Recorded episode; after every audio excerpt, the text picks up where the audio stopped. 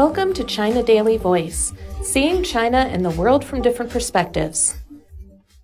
Xi to address Forum on BRI Cooperation. President Xi Jinping will attend the opening ceremony of the third Belt and Road Forum for International Cooperation, a global gathering that will help outline a roadmap for the future growth of the landmark vision and build up consensus for cooperation between China and its BRI partners. Xi will deliver a keynote speech at the opening of the forum, which will be held in Beijing on October 17th and 18th, Foreign Ministry spokeswoman Hua Chunying announced on Wednesday. The president will also hold a welcoming banquet and bilateral events for the guests attending the forum.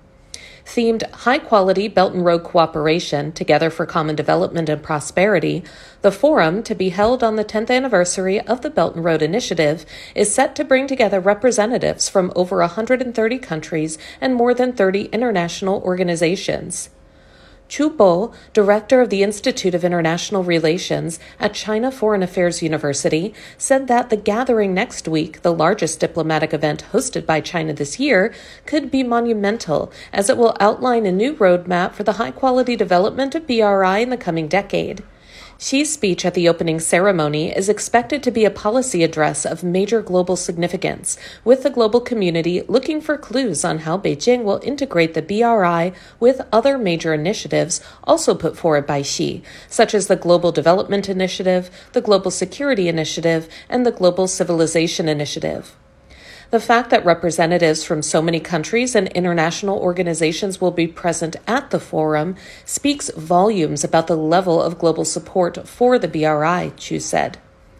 What is more important is that it shows that so many countries have benefited from the initiative, he added. Beijing has signed Belt and Road cooperation documents with more than 150 countries and over 30 international organizations as of June, according to a white paper released on Tuesday.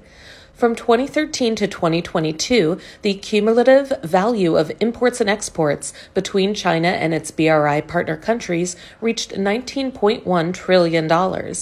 In addition to the opening ceremony and bilateral meetings, the forum will feature a wide range of side events, including a CEO conference. Three high level forums on connectivity, green development, and the digital economy will be held. There will also be six thematic forums on trade connectivity, people to people connectivity, think tank exchanges, a clean Silk Road, subnational cooperation, and maritime cooperation. Zhou Taidong, vice president of the Center for International Knowledge on Development, said the forum's agenda reflects the principles upheld in BRI cooperation and offers clues for its future development. The BRI has always been committed to open, green, and clean cooperation toward inclusive and sustainable development, he said. In the future, the BRI will continue to prioritize connectivity and the growth of the digital economy, further advance green development, and ensure the stability and smooth operation of industrial and supply chains. That's all for today. This is Stephanie, and for more news and analysis, buy the paper. Until next time.